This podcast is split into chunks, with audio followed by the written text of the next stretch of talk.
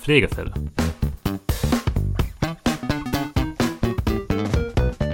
Der Podcast von Korinth Deutschland mit David Hausmann und Christoph Klaas.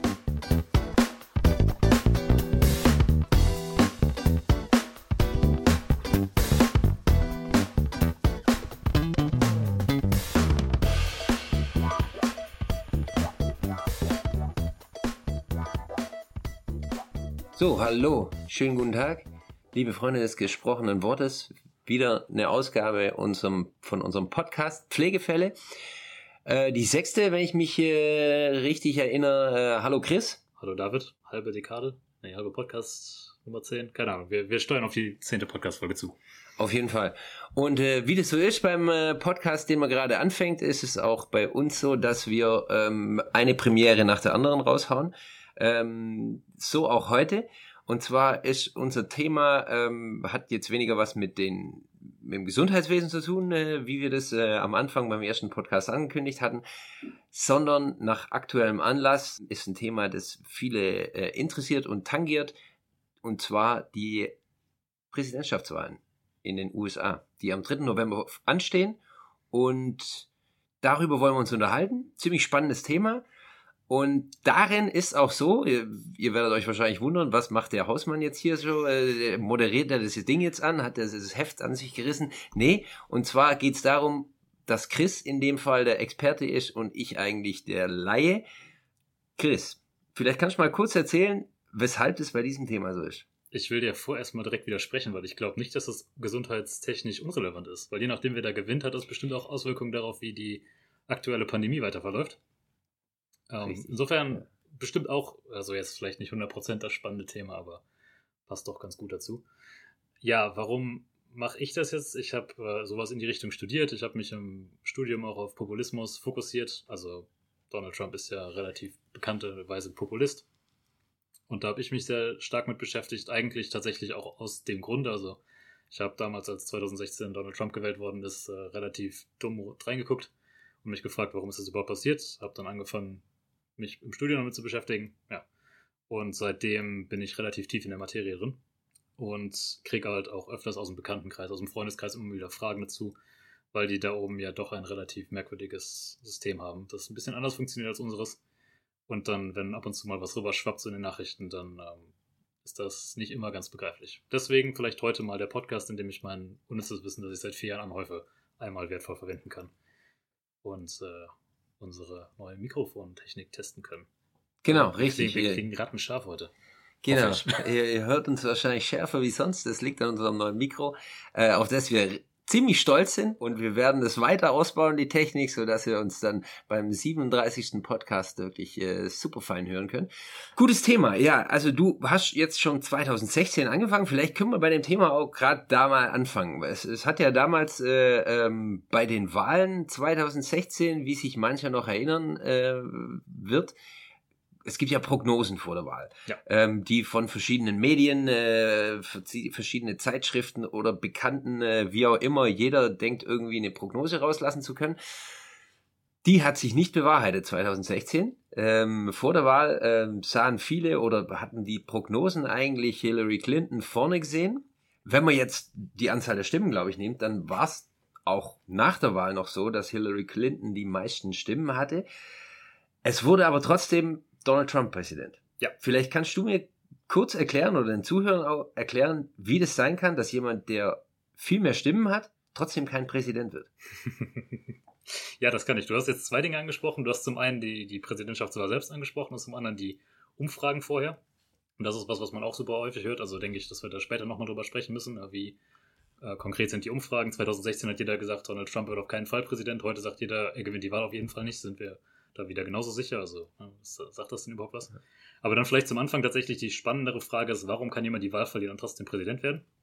Das liegt daran, dass, ähm, wenn wir sagen, gewinnt die Wahl, dann meinen wir, die Mehrheit der Amerikaner hat für Person X gestimmt, also in dem Fall für Hillary Clinton.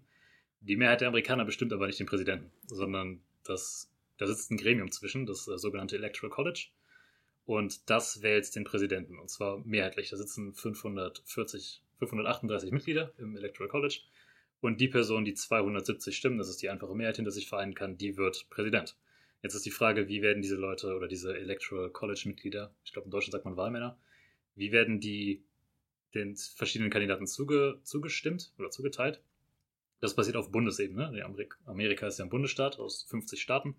Und jeder Staat wählt quasi unabhängig von den anderen, haben, halten die eine Präsidentschaftswahl. Und der Gewinner des Staates kriegt eine Anzahl Delegierte, also eine Anzahl dieser Wahlmänner, die der Staat ähm, hinter sich vereint. Also sagen wir mal zum Beispiel, Kalifornien hat, äh, ich glaube, 54 Wahlmänner in diesem Electoral College. Und die, der Kandidat, der jetzt zum Beispiel Kalifornien gewinnt, der bekommt 54 dieser Stimmen. Und die, und die Wahlmänner, kurz unterbrechen, die Wahlmänner, das sind wirkliche Leute. Also ja. das sind wirklich Männer oder Frauen, die ähm, irgendwo sitzen? Genau, die treffen sich. Ich weiß gar nicht, ob die sich wirklich treffen oder ob die ihre Wahl per Briefwahl abgeben. Also die, die schreiben wirklich dann auf den Zettel drauf, ich stimme für Donald Trump, ich bin äh, Wahlmann für Kalifornien. Das sind in der Regel sind das irgendwelche hochrangigen Parteimitglieder oder sowas, die dann von dem Staat ausgewählt werden und dann den Staat als Wahlmann oder Wahlfrau vertreten. Äh, das hat den Grund historisch gesehen, dass die USA ja relativ groß sind und äh, die amerikanische Demokratie ist 300 Jahre alt ungefähr. Und damals war das halt noch nicht so einfach, dann alle vier Jahre äh, die Stimmen zusammenzukriegen. Deswegen hat man dieses System als Mittelsystem quasi eingeführt, um zu sagen, statt jetzt äh, 300 oder damals 100 Millionen Stimmzettel an denselben Punkt zu zählen, um die Zahl auszuzählen, schicken wir 500 Leute an denselben Punkt. Das ist einfacher. Und da kommt das System noch her. Also im Prinzip geht es dann wirklich nur darum, wer kriegt von diesen Wahlmännern, von diesen 538 Wahlmännern 270. Ähm, das heißt, man geht als Kandidat hin und guckt, welche Staaten kann ich gewinnen, um so viele Wahlmänner zu kriegen. Oder Wahlfrauen. Und ja, die werden nach ungefähr nach Bevölkerungsgröße zugeteilt. Das heißt, je, je mehr Bevölkerung ein Staat hat, desto mehr Wahlmänner hat er auch in diesem Electoral College. Und eigentlich, was du willst, ist die Anzahl an Staaten gewinnen, die dir 270 Stimmen in diesem Electoral College bringt. Das hat Donald Trump 2016 geschafft. Also er hat genau die Staaten gewonnen. Dadurch, dass das nicht 100% gleich verteilt ist, also das Electoral College ist nicht 100% an der Bevölkerungsgröße proportional verteilt, ähm, kann es daher passieren, dass du den, also quasi die Gesamtwahl verlierst, also weniger Stimmen auf dir vereinst, aber trotzdem genug Bundesstaaten gewinnst, um diese 270 Stimmen zu kriegen. Ja, okay. Ähm, das in, im, im Zusammenhang mit den, mit den Bundesstaaten ist es so, dass es, ähm, also die, die, die Wahlmänner, die, die, die repräsentieren dann quasi die Bundesstaaten. Ne? Und ähm, was man oft hört, ähm, sind Swing States. Ja. Also den Begriff, Begriff Swing States hört man oft. Ähm, vielleicht kannst du kurz erklären, was, was ist ein Swing State? Ja, also man muss sich das so vorstellen, wie gesagt, 50 Staaten, jeder von denen hält eine eigene Wahl ab. Ähm, und du als Präsidentschaftskandidat hast natürlich nur eine begrenzte Anzahl an Geld, an Freiwilligen, an Zeit. Ne? Also durch 50 Staaten zu reisen und da Wahlkampfauftritte zu machen, ist relativ schwierig. Zum Glück musst du das nicht, weil es gibt gewisse Staaten, die sind von der Bevölkerung so angesiedelt, dass sie immer nur in die eine oder in die andere Richtung werden. Es gibt ja zwei große Parteien, die Republikaner und die Demokraten. Und es gibt Staaten wie zum Beispiel Kalifornien, das ist ein solider demokratischer Staat. Also da wohnen so viele Demokraten, dass die Republikaner gar nicht erst reingehen brauchen. Die werden diesen Staat nicht gewinnen, egal was sie tun. Und dann gibt es andere Staaten, ähm, die eher ländlichen Staaten, also sowas wie Utah zum Beispiel, das ist solide republikanisch, da gehen dann die Republikaner, äh, die Demo Demokraten gar nicht erst rein. Das heißt, da weiß man schon relativ sicher von vornherein, die Staaten, die stimmen in diese oder in diese Richtung, die Wahlmänner dieses Staates gehen ganz sicher an die, Repu äh, an die Republikaner oder Demokraten. Kalifornien kann ich dir jetzt 100% sagen, die 54 Stimmen gehen an die Demokraten. Das weiß jeder, das ist auch gar nicht bestritten. Wo es spannend wird, weil wenn das überall so wäre, wüsste man ja von vornherein schon, wer gewinnt. Spannend wird es bei den Swing States. Ja, ich weiß gar nicht, wie wird man das übersetzen. Ähm, Im Deutschen sind das die Wackelstaaten. Wackelkandidaten. Wackelkandidaten, ja. Ja, das sind Staaten, die sind so demokrat, äh, demografisch, demografisch aufgestellt, dass es von vornherein nicht sicher ist. Also das sind Staaten, die mal in die eine oder mal in die andere Richtung wählen.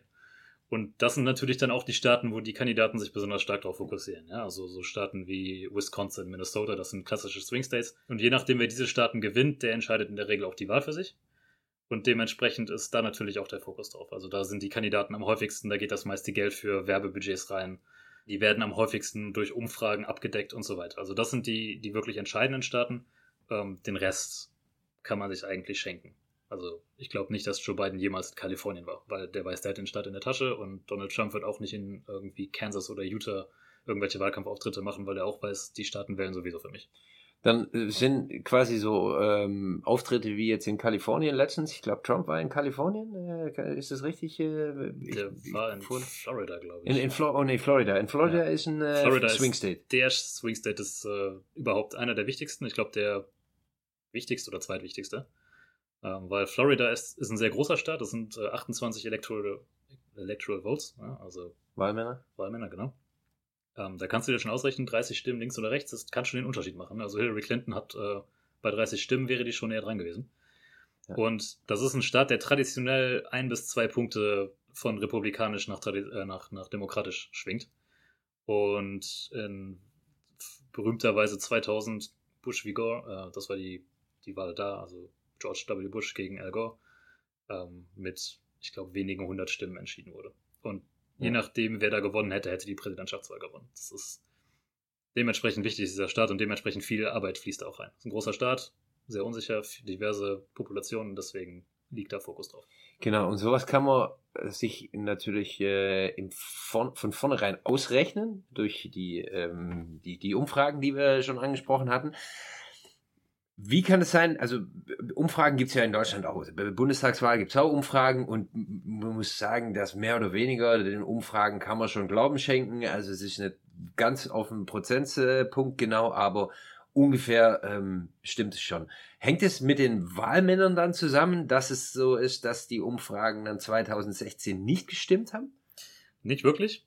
Fun Fact am Rande: Die Wahlmänner sind oder waren bis vor, ich glaube, wenigen Monaten tatsächlich auch gar nicht verpflichtet, für das Wahlergebnis des Staates zu stimmen. Also die, die nennen sich dann Faithless Electors, also ähm, ungläubige Wahlmänner im Deutschen. Das heißt, die können theoretisch, sind die nur im Gewissen verpflichtet wenn, es hätte also theoretisch sein können, dass äh, jemand alle Wahlmänner gewinnen, aber alle Wahlmänner sich entscheiden, wir stimmen für den anderen Kandidaten und dann trotzdem die andere Person Präsident wird. Bis vor wenigen Monaten wäre das noch möglich gewesen. Heute nicht mehr wirklich, da gab es neulich eine Gerichtsentscheidung zu. Seitdem sind die auch tatsächlich verpflichtet, für die Stimmen ihres Staates zu stimmen. Das heißt, es war bisher so, dass also ein Wahlmann, der eine bestimmte Gruppe, äh, Bevölkerungsgruppe repräsentiert und die Meinung der Gruppe repräsentiert, im Prinzip trotzdem eine eigene Entscheidung hatte, ja, entspreche ich dem oder entspreche ich dem nicht? Ja, das ist auch regelmäßig vorgekommen. In der 2016 Präsidentenwahl gab es sieben Faceless Electors, die halt für die anderen Kandidaten gestimmt haben, obwohl der Staat, aus dem sie kamen, eigentlich für den jeweils anderen gestimmt hätte. Jetzt hat das damals keinen Unterschied gemacht, weil die Wahl war halt bei, ich glaube, Donald Trump hat 70 Wahlmänner mehr hinter sich vereinigen können als Hillary Clinton. Insofern ist da sieben jetzt nicht ins Gewicht gefallen. Aber bei knappen Wahlen hätte das durchaus mal den Ausschlag geben können und das ist natürlich ähm, hoch undemokratisch. Natürlich und auch, ähm, äh, also ich denke gleich an Bestechung. Das heißt, ja, das, wenn ich weiß, welcher, welcher Wahlmann wo äh, sitzt, dem, äh, ja. dem, dem kann ich was überweisen und einen Koffer vorbeibringen und dann äh, habe ich den schon mal in der Tasche. Ja. ja, ich weiß nicht, ob das so funktioniert. Auf jeden Fall, die sind nicht, beziehungsweise sie waren nicht verpflichtet. Mittlerweile ist es so, es, wie gesagt, dieses Jahr gab es ein Gerichtsurteil dazu. Die müssen jetzt für die Wähler äh, beziehungsweise für den Staat stimmen, für den sie gewählt haben. Das ist auch grundsätzlich so, der Staat äh, ist winner takes it all. Also wer da die, die einfache Mehrheit kriegt, der kriegt alle Wahlmänner. Das ist jetzt nicht so, dass äh, Kalifornien sagt, 51% unserer Stimmen gingen an Joe Biden, deswegen kriegt er 51% unserer Wahlmänner. Nee, die sagen dann 51%, cool, dann kriegst du alle 100 Wahlmänner, oder alle 100% der Wahlmänner.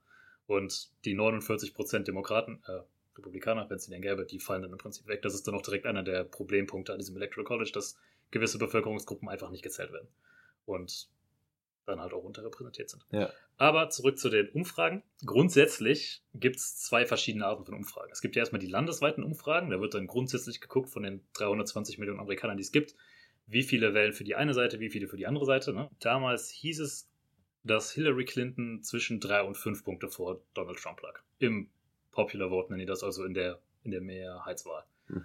Und wenn man sich das anguckt, das stimmt auch. Also ungefähr so, Donald Trump hat am Ende 2% weniger Stimmen bekommen als Hillary Clinton und ja, 3 bis 5 oder 2, das ist dann noch die, die Fehlerrate, die fällt da noch mit rein. Insofern die war, okay, das Problem ist, das entscheidet ja jetzt nicht die Präsidentschaftswahl, sondern man muss gucken, wie viel, welche der Staaten die 270 Stimmen ausmachen, wie stimmen die. Und diese ländlichen oder diese Bundesstaatsumfragen, die waren relativ weit weg voneinander. Also gerade in drei Staaten, Michigan, Wisconsin, Pennsylvania, das sind die drei wirklich kritischen Swing States, die Trump gewonnen hat 2016, die auch dafür gesorgt haben, dass er Präsident geworden ist, da waren die Umfragen immer so drei bis vier Prozent verkehrt. Und das waren halt genau die drei bis vier Prozent, die halt gefehlt haben, beziehungsweise noch weniger. Ähm, insgesamt, wenn du das hochrechnest, ist die Wahl an 70.000 Stimmen entschieden worden. Bei 100 Millionen Amerikanern, die gewählt haben. Also das ist wirklich klein, klein viel, ne? Wahnsinn. Da kannst du halt als, als Umfrageinstitut auch mal daneben liegen. Ja, also nicht, um zu sagen, dass das lag jetzt nicht in der Fehlerrate da, aber man hat gemerkt, diese Staatsumfragen, das sind einfach, die sind weniger professionell. Umfragen an sich sind halt teuer. Und die Umfrageinstitute haben da einfach keine sonderlich gute Arbeit geleistet, beziehungsweise die Modelle, mit denen die gerechnet haben, waren jetzt nicht ultra akkurat. Man muss dazu aber auch sagen, selbst damals wusste man schon, Donald Trump hat eine 35 Chance, äh, 35-prozentige Chance zu gewinnen. Da hat halt trotzdem jeder gesagt, bei 70 Prozent, ja, das Ding hat Hillary Clinton in der Tasche, aber er hatte halt eine 30 Prozent oder 35 Prozent Chance zu gewinnen. Das war also nicht komplett unmöglich, aber es war halt ein bisschen überraschend. Ja. Und wenn man sich dann am Ende anguckt, ja, 70.000 Stimmen ist halt ein knapper Sieg. Ja. Merkt sich, am Ende merkt man das nicht, weil am Ende sieht man das Wahlergebnis, dann hat Donald Trump halt irgendwie 302 Electoral Votes und Hillary Clinton 230, aber das ist dann halt genau dieses Winner takes it all. Ob du jetzt Michigan mit einer Stimme gewinnst oder mit 5 Millionen, du kriegst alle Electoral College Votes. Ja. Und das drückt halt das Wahlergebnis am Ende nicht aus. Also, zusammenzufassend, die Staatsumfragen, also die nationalen Umfragen, die waren relativ akkurat, die sind auch wahrscheinlich heute wieder akkurat. Und die in den Bundesstaaten, die Umfragen, die waren das Problem. Und da gehe ich jetzt mal von aus, da haben die Umfrageinstitute seit vier Jahren was dazugelernt. Man weiß auch relativ genau, warum die so falsch waren. Also man hat zum Beispiel damals äh, die ganze Wählerschaft von Trump, das sind hauptsächlich ähm, weiße Männer ohne College-Abschluss. Das ist so die, die Trump-Kernwahlgruppe. Die ist in den Umfragewerten unterrepräsentiert gewesen. Und dann hast du halt eine Umfrage, die sich relativ verschiebt. Ja, ja. Ja. Natürlich, ist eine, wie, eine, wie, eine, wie eine Studie. Das heißt, ja, das äh, abhängig, Studie, ja. abhängig von von der äh, Population, wie du befragst, äh, kriegst du dann auch genau. ein, dementsprechendes Ergebnis. Ähm, jetzt ist es so, dass die, also wir haben die ganze Zeit schon drüber geredet, es, sind, äh, es gibt Demokraten und es gibt Republikaner.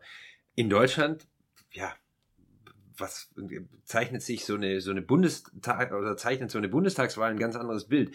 Man hat es gibt nicht nur zwei Parteien, es gibt nicht nur Demokraten, es gibt nicht nur CDU und SPD oder die Linken und die Rechten, sondern es gibt mehrere Parteien, es gibt mehrere Kandidaten, ähm, es gibt verschiedene Themen, an denen, denen man sich orientieren kann. Ähm, es gibt auch so viele unterschiedliche Themen. Das heißt, es gibt die Grünen, die dann ein bisschen mehr Wert le legen auf äh, naturverbundene äh, Politik und ähm, dann, also un, unzählbar eigentlich. In den USA gibt es aber nur zwei Parteien. Ist es so, weil es eben nur zwei Parteien gibt oder darf es nur zwei Parteien geben? Warum, warum gibt es nur zwei in, in, in Amerika? Ja, es gibt tatsächlich mehr. Die haben aber realistisch keine Chance zu gewinnen. Also es gibt natürlich Republikaner und Demokraten, das sind die beiden großen. Aber es gibt tatsächlich eine, eine, Green, eine Green Party, also die Green gibt es da auch. Es gibt eine Ach, Libertäre ja? Partei wenn man sich das anguckt, die hat in 2016 haben die Libertären zum Beispiel, ich glaube, 6% vom, vom Popular Vote bekommen. Aber das Ding ist halt, mit 6% hast du halt nirgendwo eine realistische Chance auf die Präsidentschaft. Das heißt, es gibt nirgendwo ein Gesetz, das sagt, es gibt nur zwei Parteien. Es gab in der Geschichte der Vereinigten Staaten auch schon mehr als zwei. Die haben sich nur halt dann über die Zeit irgendwie aufgelöst oder transformiert oder sind zusammengefügt worden und so weiter. Aber es ist halt tatsächlich so, dass die beiden großen Parteien, die haben so eine Dominanz, dass wenn du als Kandidat wirklich irgendwie erfolgreich sein willst, dann musst du schon durch die beiden Parteien.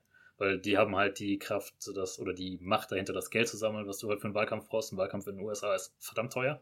Ja. Ähm, da brauchst du wirklich viel Spendengewicht hinter dir. Und in Deutschland ist ja ein Wahlkampf zum Beispiel auch bundesfinanziert. Also du kriegst als Partei gewisse, je nachdem wie viele Stimmen du kriegst, da kriegst du gewisse Mittel aus dem Bundeshaushalt, um deinen Wahlkampf zu finanzieren. Oder generell deine Parteiarbeit zu finanzieren. Das ist in Amerika nicht so. Aber das Ziel ist von, von der, also wenn ich es jetzt vergleiche mit Deutschland, das Ziel von jeder Partei ist ja nicht, den Bundeskanzler zu stellen. Das heißt, die FDP, die ähm, hat ja nicht das Wahlziel, ähm, äh, Christian Lindner muss Bundeskanzler werden. Ich weiß nicht, ob Christian Lindner dem zustimmt. könnte, könnte sein, ja. Aber äh, also kleinere Parteien, die, ja. die, die dann an der 5%-Hürde scheitern, die, die, die haben das Ziel ja auch gar nicht. Also wie der Bundesliga-Aufsteiger, der dann meint, er müsste Meister werden in der ersten Bundesliga. Ähm, kann aber trotzdem mitregieren. In den USA gibt es ja auch einen Senat, das heißt, wenn kleinere Parteien, wie du schon sagtest, 6%, gibt's eine, gibt's sowas wie eine, wie eine, wie eine Prozenthürde, dass die letztendlich auch im Senat teilnehmen dürfen? Nee, weil die im Prinzip werden alle direkt gewählt. Also du hast dann, sagen wir mal, du hast einen Sitz im Senat, da treten dann, keine Ahnung, fünf Kandidaten gegeneinander an und der, der das Rennen gewinnt quasi, der kommt in den Senat. Und auch da spielt dann dasselbe wieder rein, dadurch, dass die Republikaner und Demokraten so etabliert sind und so viel Struktur hinter sich haben, so viel Parteiapparat hinter sich haben, weißt du, du, das ist ja gar nicht so einfach, einen Wahlkampf zu organisieren. Du brauchst dafür Freiwillige, du brauchst dafür Leute, die Werbung für dich machen und so weiter. Das hast du halt als, als kleiner Kandidat wahrscheinlich erstmal nicht. Ähm, dadurch kommt es, dass erstmal nur die beiden Parteien wirklich realistische Chancen haben. Es gibt unabhängige Senatoren und tatsächlich es gibt einen libertären äh, ähm, Kongressabgeordneten, der aber auch nur deswegen libertär ist und im Kongress sitzt, weil er aus den Republikanern rausgeschmissen wurde, weil er für, die, für das Amtsenthebungs Amtsenthebungsverfahren von Donald Trump gestimmt hat. Und die Republikaner gesagt, das machen wir nicht mit, du bist ab jetzt kein Republikaner mehr. und seitdem gibt es einen äh, unabhängigen äh, Abgeordneten quasi im, im Kongress. War das der, der gesagt hat, all facts must be on the table? Das haben mehrere gesagt, das kann okay. auch mit Romney gewesen sein im. Senat. Aber da gibt es sehr schöne Videos dazu, wie er dann seine republikanische Stammwählerschaft ähm, quasi das erste Mal entgegentritt, nachdem er da dafür gestimmt hat, dass Donald Trump äh, des Amtes enthoben werden soll. Und äh, die sind da echt nicht glücklich drüber. Ja.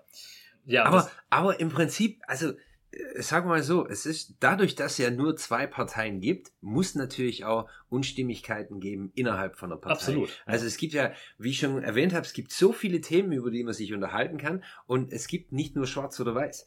Das heißt, ähm, im Prinzip müsste doch ein Republikaner die Freiheit haben, um zu sagen, Donald Trump ist jetzt nicht so, ist jetzt nicht mein Kandidat. Und das Recht ist einfach äh, da, dass ich meine Meinung äußere und auch gegen meinen Präsidenten bin. Ja, also theoretisch gibt es das auch. Ne? Du sprichst jetzt Parteidynamik an und das Interessante ist, das hängt auch natürlich wieder von dem Staat ab, woher die Senatoren kommen. Es gibt zum Beispiel Staaten, klassisches Beispiel, Joe Manchin ist ein, Republik, äh, demokratischer Senator, ich habe jetzt gerade den Staat vergessen, wo er herkommt. Der kommt aber aus einem Staat, wo extrem viele Republikaner unterwegs sind. Das heißt, der kann nicht gewinnen, wenn der jetzt in die hart linke Ecke von den, von den Demokraten mitschwingt. Der muss also so einen moderaten Ton anschlagen, damit die moderate Wählerschaft der Republikaner ihn auch mitwählt. Und das gibt es auch für die, für die Republikaner genauso. Also Maine zum Beispiel ist ein Staat im Nordosten der, der USA. Und die sind eigentlich auch total stolz darauf, dass sie unabhängig sind. Also die wollen sich eigentlich nicht mit einer der beiden Parteien identifizieren. Die schicken halt einen, haben jetzt eine republikanische Senatorin.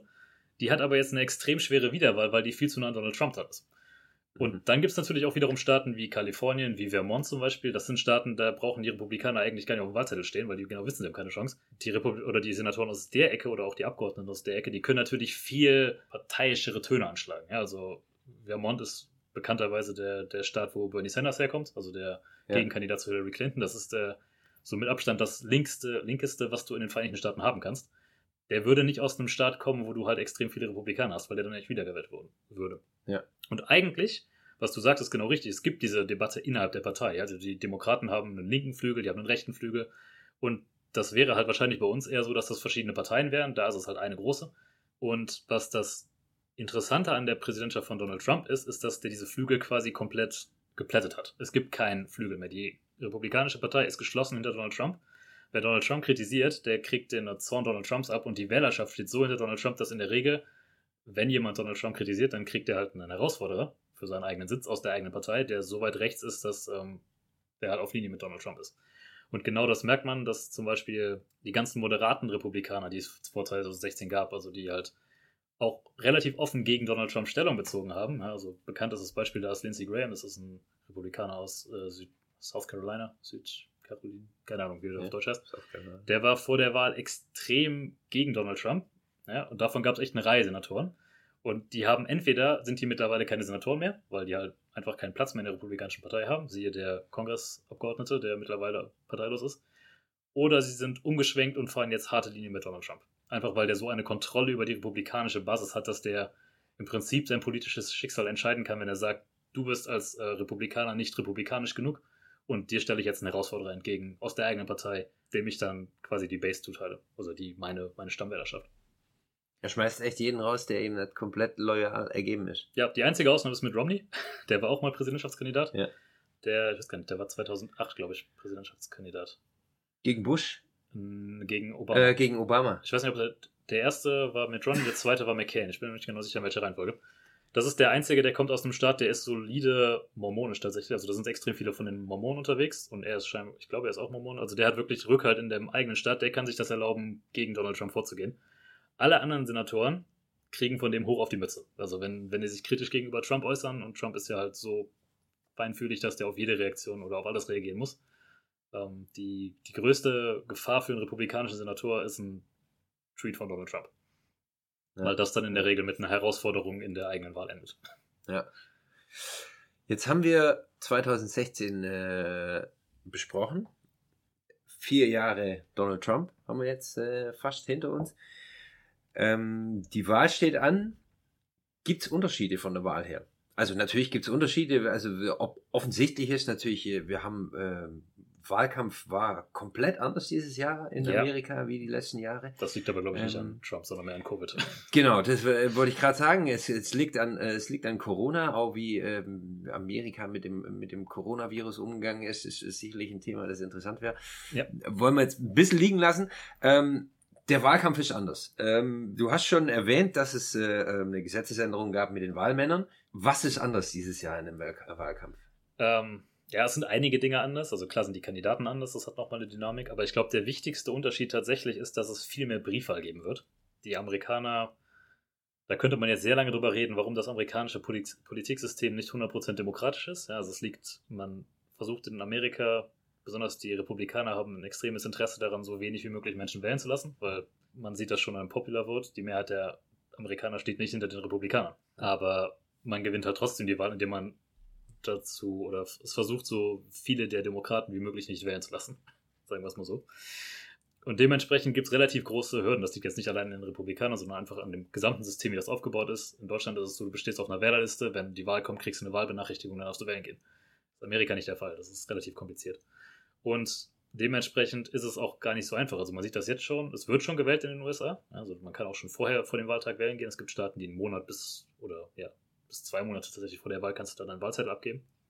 Also ich habe zu dem zu dem Melden, zu dem Wahlbrief, den man dann nach Hause bekommt. Ich habe zum Beispiel gehört, dass es in, äh, in, den USA keine Meldepflicht gibt. Das heißt, wenn einer, ähm, man darf ja in dem Bundesstaat wählen, in dem man wohnt. Mhm. Das heißt, wenn man von einem Bundesstaat in den anderen Bundesstaat umzieht, dann ist es so, dass man, dass es die Eigenverantwortung des Bürgers ist, um sich beim einen Staat abzumelden und beim anderen Staat wieder anzumelden. Ja. Du musst selbst auf die Liste, also die nennen das dann Voter Rolls, also Wahllisten, da musst du dich selbst draufschreiben. Wenn du draufstehst, gut für dich. Das ist auch gar nicht so einfach, da mal draufzukommen. Ja? Also es gibt verschiedene Staaten, die dann wirklich sehr strikte Auflagen machen, um gewisse Bevölkerungsgruppen da auszuschließen. Ein ganz klassisches Beispiel ist, dass du, du musst, für einige Staaten musst du eine Postadresse angeben. Wo man sich jetzt denkt, Deutschland, klar, musst du eine Postadresse haben, ne? Aber es gibt in Amerika noch viele ähm, Ureinwohner. Also Ureinwohner ist das falsche Wort, aber halt Menschen, die von den Ur Ureinwohnern abstammen, die in Reservaten leben, die teilweise aber nur mit Postboxen arbeiten. Das heißt, die können sich einfach nicht auf diese Wahllisten draufsetzen, ohne weiteres. Warum? Relativ einfach, weil das sind eher Menschen, die oder Bevölkerungsgruppen, die demokratisch wählen. Und das sind vor allen Dingen die ganzen republikanischen Staaten, die versuchen, möglichst diesen, die, die Wahl möglichst gering zu halten. Anderes Beispiel, wenn du verurteilt wirst für, irgend, für was auch immer, gibt es viele Staaten, die sagen, sobald du verurteilt wirst, fliegst du von der Wahlliste. Du kommst aber nicht automatisch wieder drauf, wenn du aus dem Gefängnis rauskommst. Okay. Und so weiter. Also es gibt wirklich einen Haufen Dinge, da gibt es, ich glaube, ich habe heute gehört, dass es über 300 Gerichtsfälle ähm, gerade dazu gibt zum Thema, wer darf wählen und wer nicht. Also aktuell, zwei Wochen vor der Wahl. Wahnsinn. Ähm, ja, und dementsprechend das. Und dann, wir sind jetzt gerade ein bisschen abgebogen, um zurückzukommen auf die Briefwahl es ist natürlich auch doof, wenn du in, wenn du persönlich wählen gehen musst. Du stehst dann in einem Wahllokal, ne? also da stehen dann Leute um dich rum. Mit Corona in Amerika haben wir 60.000 Fälle pro Tag. Ist jetzt nicht die, das sicherste oder die sicherste Umgebung, um wählen zu gehen. Mhm. Dazu kommt, dass ähm, die ganzen Wahlhelfer in der Regel in Amerika sind eher ältere Menschen, also die Risikogruppe. Die haben natürlich auch keinen Bock, sich dahinzusetzen und sich dem Risiko auszusetzen. Das heißt, es gibt viel weniger Menschen, die bereit sind, diese Wahllokale zu unterhalten. Dementsprechend sagen halt viele Amerikaner, cool, dann machen wir eben Briefwahl. In Deutschland ist es so, du beantragst Briefwahl, kriegst einen Brief zugeschickt, gehst, schickst deinen Brief ab, gut ist. Ja. Auch nicht so in Amerika. Ja, also nee. in Amerika ist es, es gibt einige Staaten, wo es normal ist, dass du Briefwahlen kannst. Also es gibt einige Staaten, die machen das universell so. Andere sagen, du darfst nur Briefwahl beantragen, wenn du einen Grund geben, angeben kannst, dass du nicht persönlich wählen gehen kannst. Und dann gehen so Staaten wie Texas zum Beispiel hin und sagen, ja, dass du Angst davor hast, dich mit Corona zu infizieren, ist kein valider Grund, nicht persönlich wählen zu gehen. Das heißt, du darfst da nicht per Briefwahl wählen. Das heißt, jemand, der sich an die Regeln hält, der kann eigentlich fast, äh, dem ist fast unmöglich, um, um dann letztendlich zu einem Wahllokal zu gehen. Weil ich auch, äh, es ist ja auch so, dass in, hier gibt's ja äh, quasi an jeder Ecke gibt's hier ja Wahllokale, wenn man, ja. wenn Bundestagswahl ist. Das ist in Amerika ein bisschen anders. Die werden von der, das ist tatsächlich kein unabhängiger Prozess. In Deutschland ist eine Wahl ja unabhängig. Also du hast einen Bundeswahlleiter und der ist, soweit ich weiß, ist das kein Politiker. Also zumindest kein offener Politiker, der hat vielleicht persönlich eine Meinung, aber der ist jetzt nicht Teil einer Partei. In Amerika wird die Wahl immer durch, die, durch den Innenminister des Staates ausgerichtet. Und das ist natürlich ein Politiker. Ja? Ja. Und die haben natürlich ein Interesse daran, gewisse Wahlhürden zu schaffen. Ja? Also zum Beispiel in städtischen Gebieten ist es sehr einfach, dann die Wahllokale zu verringern. dann stehst du vielleicht als ähm, schwarzer Amerikaner mal neun Stunden in der Schlange und wartest darauf, wählen gehen zu können. Super cooles Beispiel. In Texas zum Beispiel haben sie jetzt gesagt, es gibt, ähm, du kannst deine, wenn du deinen Briefwahl hast, wenn du es geschafft hast, einen Brief zu kriegen, kannst du den natürlich entweder abschicken, ne, via Post, kannst du aber auch persönlich abgeben in so eine Briefwahlbox. Kannst du halt vorbeifahren und ähm, deinen Brief einwerfen. Deswegen so wichtig, weil Donald Trump vor ein paar Monaten versucht hat, mit dem, äh, mit dem Postsystem in den Vereinigten Staaten ein bisschen rumzuspielen und zu gucken, dass möglichst wenig von diesen Wahlumschlägen ankommen. Ja. Was das aber voraussetzt, wenn du so einen Brief persönlich einwerfen willst, dass du so eine Postbox hast. Und der Gouverneur von Texas ist hingegangen und hat gesagt, wir machen jetzt pro Wahlkreis eine Postbox. Was halt geil ist für so einen Wahlkreis, da gibt es halt kleinere Wahlkreise, die haben da 126 Einwohner, die kriegen eine Postbox. Oder halt, äh, ich glaube, Harrison County heißt das, mit 4 Millionen Einwohnern hat dann auch eine Postbox. Kannst du, dir, du kannst dir mal aus, oder versuch dir mal vorzustellen, in welchem Wahlkreis für welche Partei gestimmt wird. Das ist ja auch logistisch gar nicht möglich. Also äh, ja, nee. die Wahllokale, die, also zumindest am Tag selber, weil die Briefwahl, die hat ja schon begonnen. Also es gab, es gibt ja schon Millionen von Amerikanern. Es haben schon 40 Millionen Amerikaner gewählt. 40 Millionen Amerikaner. Also ungefähr ein Drittel von dem, was 2016 gewählt hat, hat schon abgestimmt. Und da kommt jetzt halt noch dazu, ne, deswegen, da gibt es gerade eine riesen Diskussion in Amerika zu, äh, es, je nachdem, welchem Staat du bist, haben die verschiedene Deadlines. Also es gibt Staaten, die sagen, du kannst deine Briefwahl zum Beispiel noch am Tag selbst abschicken, solange da mal, solange da der Stempel drauf ist, dass heute abgeschickt wurde. Ja. Dann kann das aber ja noch zwei, drei Tage dauern, bis die dann auch in dem Wahllokal ankommt und gezählt wurde. Ja. Das kann dazu führen, dass wir tatsächlich in einigen Staaten, Pennsylvania ist ein super Beispiel, die haben relativ viele Briefwahlbeteiligungen dieses Jahr, kein System, das darauf ausgelegt ist, dass viele Menschen mit Briefwahl wählen. Und die dürfen auch die Briefwahl, Briefwahlumschläge erst am Wahltag selber ver, äh, öffnen und verarbeiten. In Florida ist es zum Beispiel so, die dürfen die Wahlumschläge schon zählen und verarbeiten in dem Moment, wo sie reinkommen. Deswegen kannst du bei Kalif Kalifornien, bei Florida kannst du eigentlich sicher ausgehen, dass die am Wahlabend selbst schon ein Ergebnis sagen können. Pennsylvania ist es möglich, dass die erst im Verlauf von einer Woche oder zwei sagen können, wer die Wahl jetzt tatsächlich gewonnen hat. Und dazu kommt, dadurch, dass Trump Corona ja relativ weit runterspielt und seine Wähler, seine Wahlschaft oder seine Gefolgschaft Trump ja sowieso alles glaubt, was er sagt, gibt es die Theorie, dass mehr Demokraten per Briefwahl wählen als Republikaner. Also die Republikaner gehen eher ins Wahllokal und die Demokraten eher in die Briefwahl. Ja, ja. Und das kann halt dazu führen, dass im Extremfall, dass man abends am 3. November, das ist halt in, den, in der Regel haben die so eine Wahlnacht und da werden dann groß alle Ergebnisse vorgelesen. Riesenspektakel. Es kann aber erst dieses Mal sein tatsächlich, dass ein Staat wie Pennsylvania am Abend halt sieht, wir haben viel mehr Republikaner, also die Republikaner haben gewonnen und dann kommen über die nächsten zwei Wochen aber so viele Briefwahlstimmen rein, dass am Ende die Demokraten gewinnen. Und dann wird's lustig, weil dann hast du quasi am Wahlabend Donald Trump als Sieger und über die nächsten zwei Wochen revidiert sich das Ganze und eigentlich gewinnt Joe Biden. Wo Donald Trump gerade schon Stimmung gegen macht, das wird extrem spannend, wie er damit umgeht, sollte das passieren. Ich hoffe nicht, dass es passiert, weil das wäre echt ein Problem, aber das ist eine befürchtete oder begründete Angst, die gerade viele Wahlexperten in den USA haben. Okay, wir haben, das heißt, wir haben die Briefwahl, die äh, ähm, dieses Jahr anders ist. Wahlkampf war anders. Ähm, Wahlkampf war eher äh, zum Nachteil von Donald Trump. Ja. Äh, würde ich sagen, also was, was man so gehört hat, da Donald Trump ja eher so der Typ ist, der, der, der rausgeht, der sich äh, ja. ähm, unter der die Menge mischt. Ja. Genau, und äh, Joe Biden äh, ähm, eher der, der ein bisschen zurückgezogen ist und äh, rhetorisch jetzt auch nicht so ist, dass er, dass er ähm, komplett Stimmung macht oder polarisiert, sage ich mal, ja. das, das ist, denke ich, das richtige Wort. Ähm, das ist was, was in den letzten vier Jahren ziemlich viel passiert ist. Also die, äh, es gab ja davor schon äh, immer knappe Wahlergebnisse, das heißt, äh, ja, 50-50 äh, kann man so ungefähr sagen. Ähm, acht Jahre Demokraten, äh, acht Jahre Republikaner, dann wieder andersrum. Lustigerweise haben die Republikaner aus den letzten fünf Präsidentschaftswahlen genau einmal die Mehrheit der Gesamtstimmen gewonnen. Aber Und? dreimal den Präsidenten gestellt. Ja, Wahnsinn. Ja. Das kann man sich vorstellen. Das, das ist in Deutschland Und es ist, es ist auch dieses Mal keine Frage, dass Joe Biden den Popular Vote gewinnt. Ja. Also es ist nur die Frage, ob er ihn hoch genug gewinnt, dass Donald Trump keine Chance mehr hat, Präsident zu werden. Ja. Jetzt hat er ja Donald Trump schon mehrere Male erzählt, dass äh, oder behauptet, dass falls die Wahl so ausgeht, wie äh, die äh, Umfragen sind, die Wahl getürkt ist und ja, er eventuell das Wahlergebnis nicht anerkennt. Ja. Sowas äh, ist ja auch von deutscher Sicht aus her unvorstellbar. Also wenn ja, Angela Merkel nimmt ja jetzt nicht mehr teil, aber sagen wir mal, ähm, sie, würde, äh, sie würde teilnehmen und würde nicht gewählt werden, dann hat sie keine Möglichkeit zu sagen, ich erkenne die Wahl nicht an. Also würde ich jetzt mal sagen, ich habe äh, sowas noch nie erlebt und ähm, in den USA wird momentan offen drüber spekuliert, dass es sein könnte, dass er die Wahl nicht anerkennt. Ja. Gibt es Möglichkeiten für Donald Trump, um letztendlich doch Präsident zu bleiben, auch wenn er die Wahl verliert?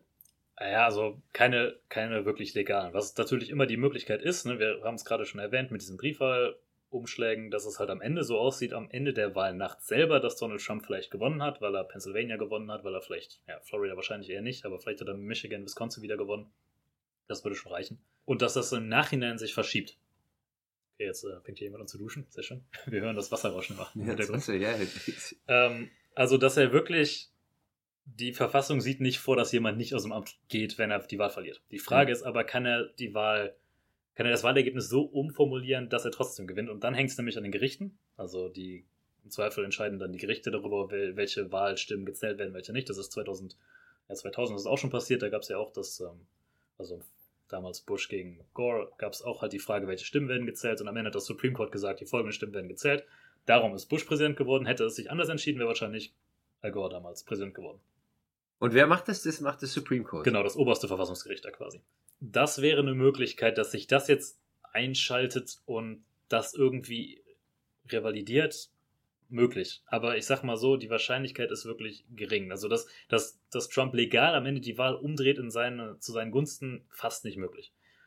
Was passieren kann, ist, dass er natürlich sagt, ich gehe nicht raus. Ja. Dann, dann passiert, dann ist Verfassungskrise, keine Ahnung. Also im Zweifel, es gibt Theorien, dass das Militär dann theoretisch ihn aus dem Weißen Haus rauswerfen müsste. Ob sie es tun, niemand weiß es. Da hat, glaube ich, bisher das, das Thema fast keiner mit der Kneifzange in den USA, weil die so viel Angst davor haben, dass es tatsächlich passiert. Aber ich sag mal so, am Ende liegt es dann an den Republikanern, wenn die endlich mal ihre, ihre sieben Sachen zusammenkriegen und sich geschlossen hinter die Prinzipien stellen, die sie eigentlich vertreten würden oder angeben, vertreten zu wollen, kann Trump am Ende nicht viel machen. Und er hat das ja, 2016 hat er das auch schon angedroht, dass er es nicht anerkennt. Gut. Damals hat er gewonnen. Ist die Frage, was dann passiert, wenn, das heute, wenn er heute verliert.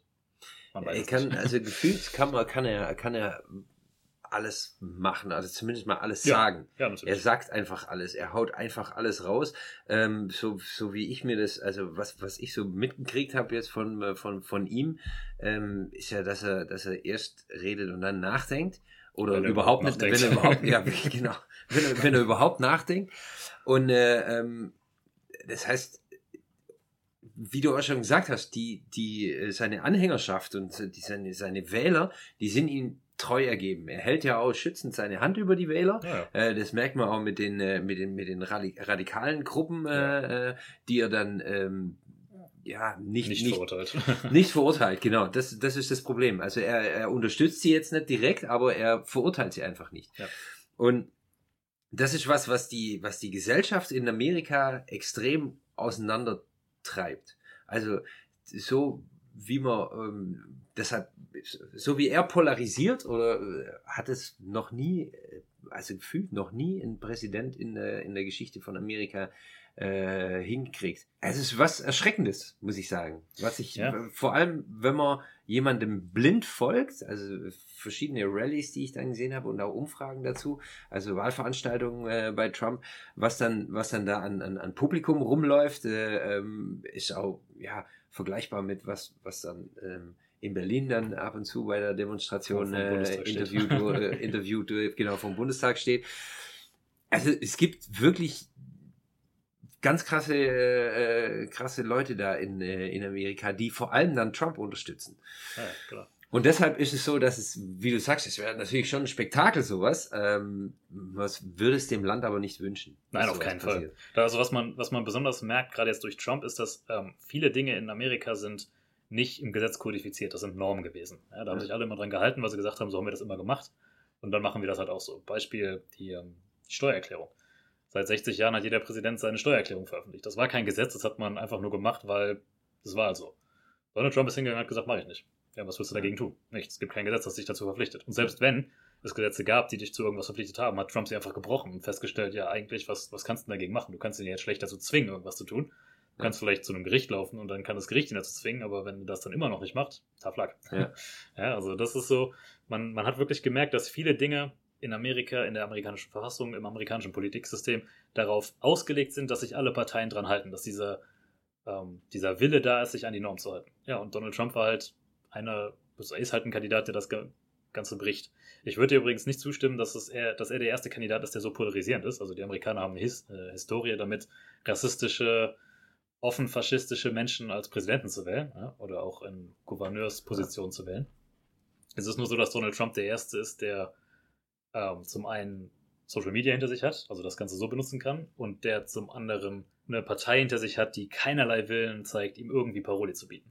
Was du halt gesagt hast, der nimmt halt wirklich den kompletten rechten Rand, den kratzt er raus, nimmt alles mit und nimmt dann noch genauso viele Leute nach links raus, wie er braucht, um zu gewinnen. Und die ganzen moderaten Republikaner, die es halt eigentlich auch mal gab, die Republikanische Partei hat vor vier Jahren komplett andere Werte verfolgt, als was sie heute tut. Aber die sind alle mittlerweile ja. raus. Die sind auch nicht mehr Republikaner selbst. es gibt auch einen Haufen Republikaner, die offen gegen Trump mittlerweile ähm, Kampagnen fahren. Ja. Die wahrscheinlich vor zehn Jahren noch nie für einen Demokraten gestimmt hätten, aber die heute sagen, genau das, was Donald Trump macht, ist mir viel zu extrem, das will ich nicht. Ja. ja. Und äh, er ignoriert das einfach. Er macht, was er will. Ich glaube, was man sagen kann, wenn man sich die letzten vier Jahre anguckt, ist, dass es wünschenswert wäre, wenn, was die, was die Weltpolitik angeht, wenn Trump nicht nochmal vier Jahre Präsident wird. Also wenn man, wenn ja. man, wenn man sieht, was, was jetzt auch ähm, Klimaabkommen, äh, ähm, Atomwaffenabkommen im Iran. Die ähm, Weltgesundheitsorganisation. genau, also man NATO kann, ist nicht unumstritten. Genau, richtig. Es gibt, es gibt eine, eine ellenlange Liste, die, äh, die äh, Freihandel, ähm, ja. ja. Strafzölle, alles Mögliche. Ähm, wenn sich jetzt das bewahrheiten würde, die Umfragen, wie sie jetzt momentan so sind, weil wie wir schon gesagt haben, äh, Joe Biden äh, liegt vorn. Ich glaube, haben wir den schon mal genannt, dass der äh, demokratische Präsidentschaftskandidat Joe Biden. Bin ich jetzt einfach von ausgegangen, aber ja, für, für die Zuhörer, haben, die das nicht wissen, äh, der, der, Gegenkandidat von, äh, der demokratische Gegenkandidat von Donald Trump heißt Joe Biden. Ähm, Vizepräsident unter Obama. Vizepräsident unter Obama. Ähm, äh, er hat äh, Kamala Harris als Vizepräsidentin jetzt genau. und äh, ähm, Mike Pence ist äh, Vizepräsident für Donald Trump. Äh, war und wird dann auch sein, wenn er jetzt wieder gewählt ja, werden würde. Was, wenn Biden gewinnt? Ähm, wir haben ja 2016 äh, erlebt, ähm, acht Jahre Obama. Obama hat ähm, vom, vom Gefühl her, muss ich sagen, schon einiges bewirkt. Also unter anderem auch das Gesundheitssystem, was uns jetzt ja wieder interessieren ja. würde. Obamacare. Ähm, Obamacare. Äh, Donald Trump äh, äh, kam an die Macht und hat fast alles wieder komplett ja. umgeworfen und wieder zurückgeschraubt. Äh, ähm, wie ich in den, also wie ich so gehört habe, ist es so, gerade was, was er sagt, da steckt ein Plan dahinter, was ich ihm nicht immer ganz abnehme, dass da ein Plan dahinter steckt. Aber äh, auf jeden Fall, ja, macht er was. Also es, es, es geht in eine andere Richtung. Es geht ja. zwar nicht in die, in, was wünschenswert wäre für die meisten Amerikaner, aber es geht in irgendeine Richtung. Wenn jetzt Joe Biden ähm, Präsident wird, dreht er dann auch wieder alles zurück? Gibt es dann so ein Hin und Her, ähm, in dem, sagen wir mal, die nächsten Jahre erstmal gar nichts passiert? Ja, das kommt, also es ist ein bisschen komplizierter. Es gibt ähm, gewisse Dinge, die du relativ einfach zurückrollen kannst. Äh, gerade was Außenpolitik ist, angeht, hat der Präsident relativ viel Macht, auch eigenverantwortlich. Ne? Also sowas zu sagen wie, ich will jetzt ähm, eigenständig aus dem, aus dem Nuklearabkommen mit Iran austreten. Das kann Donald Trump mit einem, dann unterschreibt er Wisch und dann ist er raus. Genau dasselbe mit der Handelsorganisation, ach, mit der Gesundheitsorganisation oder mhm. NATO. Das geht alles, ähm, da braucht er keine parlamentarische Zustimmung mehr. Das heißt, das kann Joe Biden auch eigenständig wieder rückgängig machen. Er hat auch schon gesagt, so Tag 1 und ich bin wieder im ähm, Klimaabkommen drin, zum Beispiel. Das, ähm, ja, das wäre dann tatsächlich hin und her. Wenn dann 2024 ein Republikaner gewählt würde, könnte der auch natürlich direkt wieder mit einer Unterschrift aus dem Klimaabkommen raus. Also ja, Außenpolitik tatsächlich ist hin und her. Bisher hat sich da immer so ein bisschen eine gewisse Doktrin durchgezogen, dass man gesagt hat, Amerika hat ein gewisses Weltbild und eine gewisse Außenansicht, deswegen fängt man jetzt nicht erratisch an, irgendwelche Abkommen zu zerschreddern, bis Donald Trump kam. Insofern war das immer so der Sicherheitsmaßstab da. Dann gibt es die Regulation, also Regulations im Englischen oder halt die Richtlinien quasi. Das sind in der Regel sind das ähm, die Direktiven der Exekutive, also das kann der Präsident selbst unterschreiben. Das sind vor allen Dingen dann sowas wie Umweltschutzrichtlinien oder sowas. Das kann der Präsident relativ eigenständig entscheiden. Und die kannst du auch relativ eigenständig wieder zurücknehmen. Also alles, was die ganzen Direktiven, die Obama quasi in den letzten sechs Jahren seiner Präsidentschaft fand, das hat die hat Donald Trump größtenteils zurückgerollt, auch mit einem Ziel dahinter, das wollte er tatsächlich. Und die könnte Joe Biden relativ einfach wieder reinstallieren.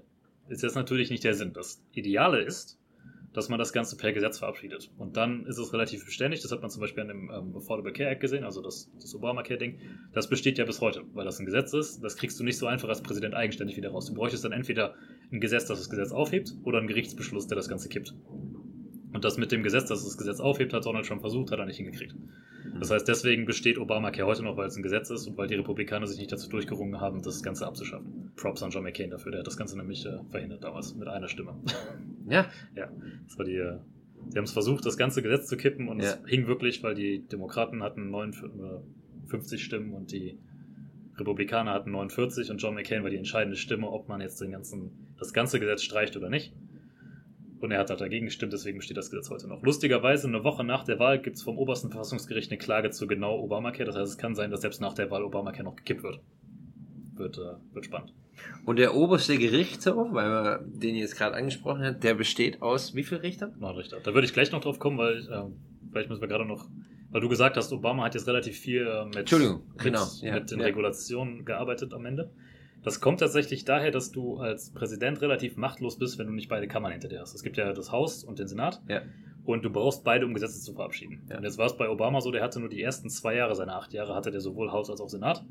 Und in der Zeit hat er dann zum Beispiel die, erstmal die Autoindustrie gerettet, weil damals Finanzkrise war. Ja. Und dann hat er Obamacare durchgebracht und dann hat er auch relativ schnell in den Midterms den Senat verloren. Oder beziehungsweise das Haus eins und beidem. Und von da an haben die Republikaner ihn quasi komplett blockiert und gesagt, wir machen eigentlich keine Gesetze mehr, mit denen du mitmachst. Ähm, was ihn dazu gezwungen hat, dass er halt diese relativ machtlosen Entscheidungen, also die sind nicht machtlos in dem Moment, wo er Präsident ist, aber diese äh, haltlosen Entscheidungen zu treffen, die du als Präsident relativ schnell zurückrollen kannst. Und für Joe Biden, man geht jetzt davon aus, dass er sowohl das Haus als den Senat als auch die Präsidentschaft gewinnt. Das heißt, er hat quasi jetzt für zwei Jahre dann erstmal genug Macht, um wirklich Gesetze durchzubringen. Da könnte man sich überlegen, was macht er jetzt zuerst? Macht er irgendeine Gesundheitsanpassung, dass es vielleicht mit der, mit der Pandemie ein bisschen besser läuft? Reformiert der Obamacare? Gesetzeslagen zur, zum Klimawandel sind auch denkbar. Weil zur Information der Hörer nochmal, der Senat wird alle zwei Jahre gewählt. Es gibt generell alle zwei Jahre Wahlen. Der, sowohl das Haus, das Haus wird komplett neu gewählt alle Ja. zwei Jahre. Und der Senat, die Senatoren haben sechsjährige ähm, Amtszeiten, aber die sind halt gestaffelt. Das heißt, alle zwei Jahre werden gewisse Senatoren neu gewählt. Ja, okay. Und in der Regel, der Senat ist halt 100, 100 Mitglieder, das heißt, du brauchst 50 Pro- oder 50 Mitglieder, um eine Mehrheit zu haben, weil der Vizepräsident im Prinzip als Senator zählt im Zweifel. Also wenn es 50-50 steht, kann der Vizepräsident den, die entscheidende Stimme ähm, abgeben und Ja. dein Vizepräsident stimmt in der Regel für deine Gesetzesbeschlüsse, Ja, sonst ja. wäre er nicht dein Vizepräsident. Aber dadurch, dass sich das halt, gerade ist es zum Beispiel so, die Republikaner haben 53 Stimmen im Senat, die Demokraten 47. Ja, also wenn du dann drei. Stimmen verlierst pro Jahr, die, die Kontrolle über den Senat variiert relativ schnell. Ja. Ja, das heißt, für die ersten zwei Jahre, wenn denn alles glatt geht, hat Joe Biden ein sogenanntes Trifectum, also alle drei Kammern unter sich oder alle drei Instanzen und kann dann Gesetze verabschieden, die wahrscheinlich permanenter sein werden als alles, was er danach verabschieden kann. Und es kann natürlich sein, dass er danach in den, in der, in den Midterm-Elections heißen die, ähm, in den Zwischenwahlen, dass er dann eine der beiden Kammern verliert oder beide vielleicht hält und dann dementsprechend hat er mehr Macht oder weniger Macht, um gewisse Sachen zu verändern. Das war äh, extrem lang ausgeführt, wie die amerikanische äh, Legislative funktioniert. Ja, äh, auf jeden Fall, aber interessant. Und es gibt gibt's Präsidenten, die ähm, schon die, die nur eine ähm, Legislaturperiode Ja. äh, im Amt waren, ja? Zum, ja, einen ganzen Haufen. Also der letzte war der ältere George Bush.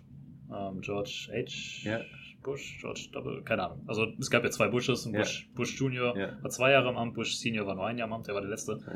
Ähm, Biden hat übrigens auch schon mal angedeutet, dass er vielleicht nur ein, ein Jahr oder eine Amtszeit macht, weil er schon so alt ist. Man, äh, Also würde ich, würde ich ihm raten. Ich meine, Auf irgendwann muss man ja in Rente gehen und ein bisschen ich genießen. meine, er ist jetzt äh, 78, glaube ich, oder 79. ja, so acht- Ja. 78, glaube ich. Das heißt, der ist dann über 80. Und man muss halt dazu sagen, es ist äh, selten, es kommt selten vor, dass eine Partei drei Amtszeiten hintereinander gewinnt. Also dass der Präsident quasi zwei Amtszeiten fertig macht und dann ähm, dass der Kandidat derselben Partei nochmal gewinnt. Genauso selten kommt es halt vor, dass ein, Präsident nur eine Amtszeit gewinnt. Das ist sehr unüblich eigentlich. Also die Amerikaner wollen in der Regel ihrem Präsidenten zwei Amtszeiten geben, um was zu bewirken. Was Ja. sich aber vorstellen lässt, ist, dass zum Beispiel Biden eine Amtszeit macht, dann die zweite Amtszeit zum Beispiel Kamala Harris antritt, die dann schon Popularität gesammelt hat und dann aber tatsächlich auch zwei Amtszeiten mitregiert. Möglich. Ja. Da ist eine Hauptstrategie. Es, äh, muss ich sagen, auch eine Dame, also ich habe ich hab mir ja die, äh, die, die Debatten angeguckt, ähm, äh, zumindest die erste, äh, ja, ich weiß nicht, ob man es Debatte nennen kann, zwischen den, äh, zwischen den Präsidenten oder zwischen Donald Trump und Joe Biden. Ähm, ich habe es mir nicht ganz angeguckt, muss ich sagen. Nach einer halben Stunde war es mir einfach äh, das Geschrei, dazwischen Geschrei inhaltlich null. Der wird ähm, heute noch gemutet. Genau, also, äh, genau, stimmt. Das habe ich, ja. hab ich, hab ich gehört. Ja, es wird gemutet. Also war völlig, völlig von der Rolle. Und da habe ich mir wirklich gedacht, ist das wirklich das Beste, was Amerika zu bieten hat? Sind die zwei Jungs, äh, die da stehen, die sich so äh, ankeifen in ihrem Alter und ähm, respektlos miteinander umgehen, wirklich das, was ja, was aus so einem Land ähm, letztendlich auf dem Podium steht. Dahingegen die Debatte von Mike Pence, also von dem Vizepräsidenten, äh, ähm, war inhaltlich schon, schon wesentlich äh, spannender. Und ich muss sagen, auch sie, also Kamala Harris ist jemand, der, ähm, der Menschen mitnehmen kann, die, die begeistern kann, die, die, die rhetorisch was auf dem Kasten hat, die auch ähm, mit Kritik wirklich ganz gut umgehen kann, mhm. ähm, vor allem mit haltloser äh, Kritik. Von daher würde ich sagen, also gerade wenn du sagst, vier Jahre Joe Biden, wenn er denn gewinnen sollte, ähm, wenn er es danach abgibt an, äh, an seine Vizepräsidentin, wäre, glaube ich, keine so schlechte Entscheidung, denn er ist auch nicht mehr auf der Höhe seiner Kräfte. Ja, das ist die Frage. Ne? Also die Sache ist, die, die Debatte war halt natürlich ein komplettes Debakel. Ne? Also ja. Ohne Frage. Wer sie nicht gesehen hat, guckt es euch auch nicht an. Das ist kein, äh, nee. kein Mehrwert für Keine irgendwen. Äh, nicht, dass das irgendwie überrascht hätte. Das war genauso vorhersehbar, dass es genau das passiert. Also, dass Donald Trump, der sich überhaupt, überhaupt keine Regeln hält, obwohl er vor den Regeln zugestimmt hat. Und Joe Biden zum Beispiel hat ja in den demokratischen Vorwahlen hat er auch schon Debatten mitgemacht und da ging es halt. Also der kann das. Mhm. Ich meine, der macht der, der ist seit 28, seit 28 ist, glaube ich, ist im Senat. Ist einer der jüngsten Senatoren der Vereinigten Staaten gewesen damals ja, der ist halt ein Politiker par excellence und der kann ja. Karrierepolitiker, wie man sie kennt. Eigentlich kann er das, nur Donald Trump hat halt überhaupt keine, Nichts keine Lust gehabt. Und wenn man sich die Umfrage anguckt, tatsächlich ähm, haben die, hat die Debatte Biden nicht geschadet, Trump sehr wohl. Also Trump ist seitdem zwei Prozentpunkte weniger beliebt. Und Kamala Harris war übrigens auch Präsidentschaftskandidatin der Demokraten in den Vorwahlen, also auch niemand, der jetzt wirklich unbekannt ist, ja. aber äh, ja, auf jeden ja. Fall jemand, der das, der das ganz gut kann. Dein Tipp für die Wahl? Ja, also, dass Joe Biden gewinnt. Puh. Joe Biden gewinnt auf jeden Fall den Popular Vote. 100%. Ja. Ansonsten, also ich glaube, er gewinnt. Ich will mich nicht darauf festlegen, wenn es, ich will auch keine Vorhersage machen, weil am Ende bist du sowieso wieder falsch. Aber sagen wir mal, wenn morgen Wahl wäre, glaube ich, dass Joe Biden relativ deutlich gewinnt tatsächlich. Also der muss im Prinzip von dem Wahlergebnis, was Hillary Clinton hat, muss er nur drei Staaten gewinnen. Wir haben eben, oder wir haben eh früher, vorher schon gesagt, das waren 70.000 Stimmen. Der, ist, der liegt 10% vor Donald Trump in den Umfragen, in den nationalen Umfragen gerade. Und es gibt zum, um das Ganze einzuschätzen, es gibt verschiedene Ratingfirmen, ne, Umfragefirmen. Es gibt eine, die zum Beispiel äh, den Durchschnitt aller Umfragen immer komplett mithält. Also das ist keine, die macht keine Umfragen selbst, sondern die beurteilen nur, was bisher reinkommt. Die geben Joe Biden, glaube ich, gerade eine 87-prozentige Chance zu gewinnen. Heißt jetzt nicht, also Donald Trump hat eine 1 in 10 Prozent oder 1 von 10 Wahlen gewinnt er eine von 10. Jetzt ist es ja, wie du sagst, wenn morgen Wahl wäre, ähm, morgen ist keine Wahl. Äh, wir haben noch ein paar Wochen bis dahin. Daher kann sich sowas in den äh, USA ja. ziemlich schnell ändern. Also man, da wird ja auch Wahlkampf geführt, was ich, was ich hier in Deutschland nicht in dem Ausmaß sehe, aber auch schon ähm, extremer geworden ist. Vom Gefühl her ist einfach nur andere Parteien runterzumachen, zu beschimpfen, ja. Dreck auszugraben, dass dies nicht werden und ähm, dass man dann halt selber da einen Vorteil rauszieht. Es geht weniger darum, selber seine politischen ähm, Ziele ähm, dem Volk nahezubringen und, und wirklich für die eigene Politik zu begeistern, als mehr den anderen runterzumachen. Und dahin da, darin brauchst nicht viel. Also man, darin braucht es die Medien, Schlagzeilen und äh, ich sag nur E-Mail-Affäre mit äh, ja, ähm, äh, ähm, Hillary Clinton und äh, alles Mögliche. Das heißt, es könnte sein, dass Donald Trump, Donald Trump noch irgendwas ausgräbt, weil er selber eigentlich, was das angeht, ähm, weniger angreifbar ist, weil man es von ihm gewöhnt ist. Von ihm ist ja, man richtig, gewöhnt, ja. dass, dass er Steuer hinterzogen hat. Das war, also braucht, ja, kein, braucht man keine Beweise zu sehen, das weiß jeder. Das weiß jeder. Ähm, und, und von daher ist es was, was ihm jetzt weniger schaden wird. Äh, Joe Biden ist eher so der Typ ähm, äh, Schwiegersohn, der ähm, gemäßigt und äh, ja, ich, ich denke, dass es auch schwierig sein wird, da irgendwas zu finden. Er ist wirklich ja, ein bodenständiger Typ ja. und äh, also da müssen sie schon wirklich tief graben, wenn irgendwas rauskommen sollte. Ähm, oder sich was ausdenken, was sie gerade versuchen. Oder sich was ausdenken, genau. Jetzt vor, vor drei, vier Tagen gab es, oder vor einer Woche gab es eine Story über, über seinen Sohn. Also nicht direkt über ihn, aber über seinen Sohn mit gewissen Korruptionsbeziehungen in die Ukraine und so weiter. Also, ja. ja. ja. Zieht aber nicht so richtig. Also nee, es, es, zieht nicht. es zieht nicht so richtig wie, wie damals die E-Mail-Affäre von, äh, von Hillary. Ja, das ist super interessant, weil im Prinzip Donald Trump Donald Trump gewinnt nicht, indem er andere davon überzeugt, für ihn zu wählen, sondern indem er die Gegensätze davon überzeugt, nicht zu wählen. Ja, also er sagt ja. nicht, Hillary Clinton hat nicht verloren, weil so viele neue Trump-Wähler Trump gewählt haben, sondern weil so viele former oder frühere Obama-Wähler zu Hause geblieben sind. Ja. Und das hat Donald Trump halt gemacht, indem er so einen harten Zynismus verbreitet. Das macht er heute wieder. Das Problem ist, ähm, Hillary Clinton, da kommt dann natürlich auch wieder so eine Geschlechtsfrage rein. Als Frau bist du natürlich in der Politik viel angreifbarer als als Mann, weil Männer kennt man. Ne? Männer sind sowieso immer Politiker du merkst es, ich finde es total interessant, welche Angriffsstrategien die versucht haben, gegen Joe Biden zu fahren. Weißt du, erst war es, er ist senil und ja. kriegt keinen geraden Satz zusammen. Dann hat, Sleepy Joe. Sleepy Joe, genau. Ja. Dann hat man äh, bei der Debatte gesehen, oh shit, der kann ja tatsächlich mitdebattieren und Donald Trump ist derjenige, der aussieht, als hätte er gerade, ähm, keine Ahnung, 24 Stunden Fox News geguckt. Das hat nicht funktioniert. Dann hat man versucht, ihn als Radikalen darzustellen, von wegen, er ist hier Radical Left und ähm, Antifa und so weiter, weil gerade die Rassenproteste ähm, in Amerika gerade so auf der Höhe waren.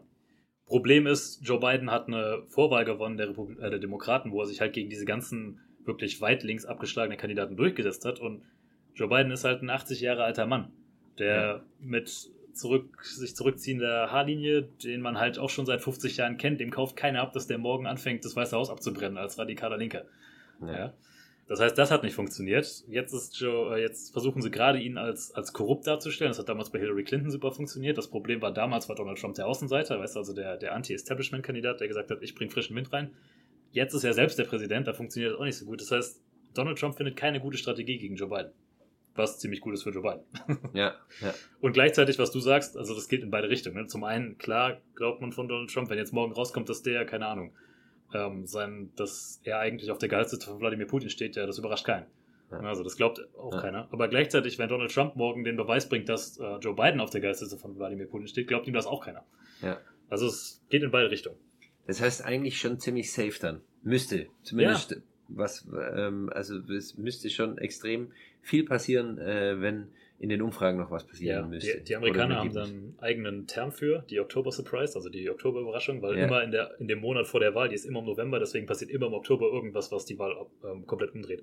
2016 war das, dass das FBI veröffentlicht hat, dass sie äh, Hillary Clinton, dass sie dann nochmal die E-Mails untersuchen, zwei Wochen vor der Wahl. Das hat auch die komplette Wahl gekippt. Seitdem verläuft die Zeit ja auch nicht mehr geradlinig. Also was ist im, im Oktober alles schon passiert? Die Steuer, also die, die Steuererklärung von Donald Trump kam, kam Anfang Oktober raus. Fühlt ja. sich jetzt an, als wäre das, keine Ahnung, drei Jahre her gewesen. Ja. Donald Trump hat Covid bekommen. Ja. Vor zwei Wochen oder drei Wochen. Fühlt sich auch an, als wäre das irgendwie letztes Jahr gewesen. Also das sind alles so Dinge, die traditionell eine Wahl einfach beenden. Hatte er wirklich, also ich habe, das ist so ein Ding, da, da, ich, ich kann mich nicht fest, also ich kann mich nicht festlegen. Ich habe, am Anfang habe ich gedacht, okay, heftig, ähm, es könnte sein, äh, ist eine voll Risikogruppe eigentlich, ja, ja. Er hat ja. Übergewicht, er ist zu alt, oder äh, zu alt, er ist alt, er hat Übergewicht und ähm, einen ungesunden Lebensstil. Was hat zwölf Diet Coke am Tag sind nicht gesund? nee, könnte, könnte ich mir vorstellen. Ähm, dann ist so glimpflich verlaufen, wirklich. Also, ähm, was ich mir nie erdenken hätte können. Und also es gibt viele, die sagen, äh, ähm, sie glauben nicht dran, dass es fake war.